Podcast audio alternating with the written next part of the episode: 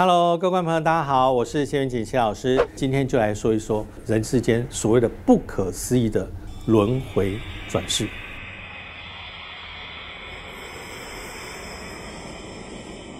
很多朋友会提到，就是说轮回，那照老师讲的，那就是大家是正常轮回。可是为什么会有一些人会记得前世的一些记忆？那我们当然中国人提到的一个有趣的说法，就是人死掉之后，大部分的人都会正常，哦，要像到地府去报道，报道里头会有这个业镜显示你的这个过往，好到底怎么样，然后接着再决定你要投胎到哪里去。但是在中国的传统的说法里头，最后最后的结果就是在我在投胎前必须经过奈何桥过去之后，会有一个啊专门啊负责的这个孟婆啊给你喝上孟婆汤，啊喝完孟婆汤以后哇忘记了前世，所以重新投胎，那你的前世就深深的锁在你的脑海里头，那么就不会把你的前世记忆打开。有没有人就是假装喝了孟婆汤，其实我没有喝？哎，民间真的还有这样的说法，他有可能就是 OK，我就是不守规矩啊，我就是想要记得前世的东西，这个时候就有可能会出现哈不正常的一个好投胎状况。我们一般照规矩的有照规矩的，不照规矩偷偷摸摸想要跳过这一个过程的会有。还有第三种啊，第三种就是啊，我们常听到有一种叫做啊类似抓交替的一个过程，也就是说，它基本上来说，它只要啊达到一定的那个之后。他有可能会跳过啊，到地府审判的这个过程，然后直接去做投胎的一个动作。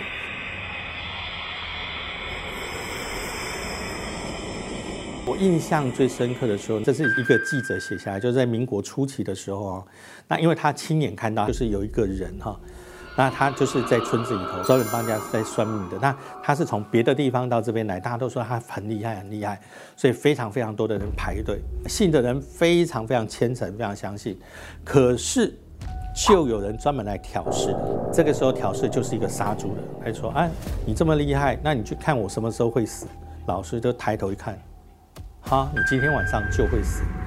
开玩笑，你我跟你什么时候会死？你先跟我讲，我们。今天晚上就会死，那你不是摆明了诅咒我吗？所以杀猪的也不是好惹的，啪，杀猪刀就往桌上一一砍，就插在那个桌上。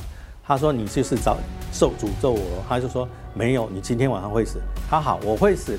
那我问你，我什么时候会投胎？这个师傅就跟他说：“你明天生时会在城东王姓人家的猪圈里头出生。”讲完这句话之后，那杀猪的刀就拿起来，又火大要跟他拼了。大家看不对啊，这个哎，拉拉拉开拉开，大家就会怀疑他讲的是真的还是假的。这个当然就在第二天早上哈就会知道。哎，其实不用到第二天早上，因为当天晚上半夜的时候呢，哈杀猪的老婆就开始哭了，大哭，所以周边的人哇，天还没有亮，话就已经传出去了。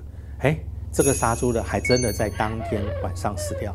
他什么时候是不是真的在隔天的下午生时的时候，他有真的有可能在谁家出生变成一只猪？然后后来呢，他就是隔天下午的时候，真的，他们就到那户人家去，好多人就在那户人家的猪圈，等着看他家猪生小猪。啊，说也真奇怪，他家的猪哈，真的在那个时候开始生小猪。这里面的小猪里头有一只猪出生的时候，它是猪的身体，但是是人的手。而且它身上有一个记号，那个杀猪的身上有有伤口嘛，所以他有记号，所以你会发现这个手的位置跟这个伤口的这个记号基本上是一模一样。当时哈就是被传得沸沸扬扬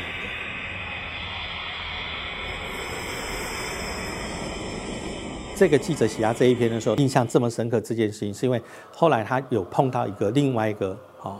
一个奇怪的事情就是，有一次他们在渡江的时候，有一个人大衣服嘛套在手上遮着，他就一直觉得这个人很奇怪，很刻意的，他的衣服是要遮住他的手，他就觉得很好奇，他的手里面到底是有什么，拿什么东西或怎么样。所以这个记者呢，当时很注意看，很注意看，终于让他看到他里面的那只手到底是什么情况。那你一定是想说，他里面的手，要不可能就是受伤，不是？因为这个记者当时他看到他是说他非常非常震惊，是因为他看到一只猪体，其他部分就是正常的人，而只有手的这个地方前面这个地方啊是跟猪有相关的形状，所以我们就会觉得很好奇，啊轮回转世有没有可能啊走错路，或者是没有完整的一个投胎？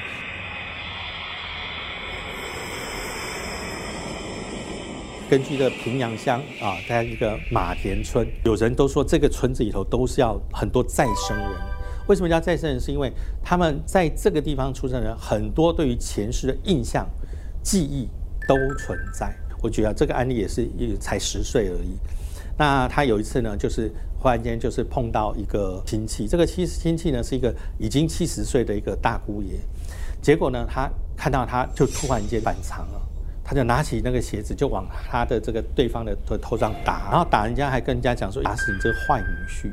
他的年纪跟你的年纪，怎么会说他是坏女婿呢？哈哦，原来他在前世的时候，哈呃是在他今生哈现在的爷爷的爸爸，这个所谓的轮回转世里头，他有一种就是对于家族印象或者是责任感非常重的，会在家族之中轮回。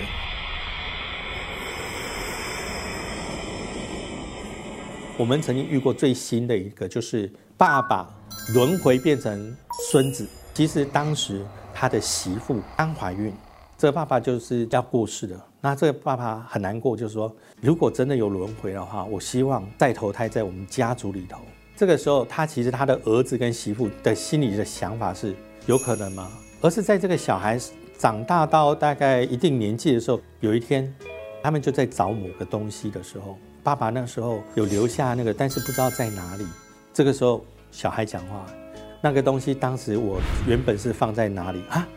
这个时候这对夫妻才知道，原来我的小孩他有前世的记忆，而他的记忆就是他父亲的记忆。最后当然在不断的印证下，原来真的发现这个小孩拥有所有的记忆，真的跟他父亲是一模一样。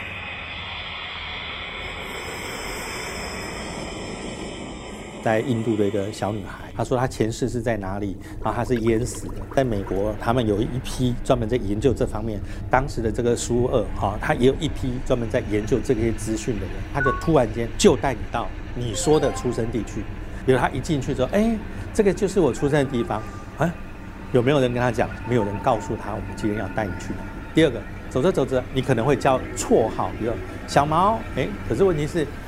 正常的情况下，我说真话，这个绰号只有他可能比较熟悉的人才知道。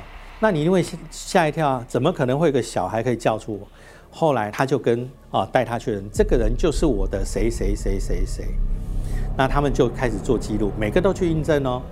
后来发现每一个啊人物事情全部都能结合，所以他们才把它断定为前世今生的一个记录档案。我们发现，就统计资料里头哈，这些跟呃轮回前世有关的人，有一些是受到不公平的一些待遇，或者是好有一些事情还没有完成，啊，所以他的灵魂就借由进到另一个灵魂里头去，是不是想要唤起前世的记忆哈？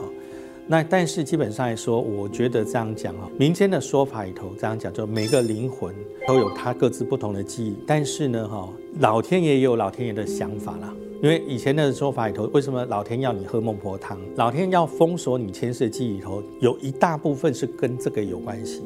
第二个，有可能我前世跟谁是非常的暧昧不明的，那你这一世你还在想念着他，你会不会跑去找他？万一人家已经有家庭了怎么办？这个时候就会变成啊，可能就会随着天下大乱。所以有时候民间也说，生命会自然找到出口，但是老天爷也会给你找到啊，给想想到各种不同的方法，让我们比较有纪律的一些规律的一些生活。所以对于前世的记忆，就不见得每一个人都有。所以，观众朋友啊，如果你对于这个前世记忆还是非常非常有兴趣，你手边也有一些案例的话，不妨在我们的下方留下你的讯息，记得为我们按赞分享。如果你想要知道更多的讯息，想要知道不同的事情的话，不妨在我们的下方留言啊。那我们下回见，拜拜。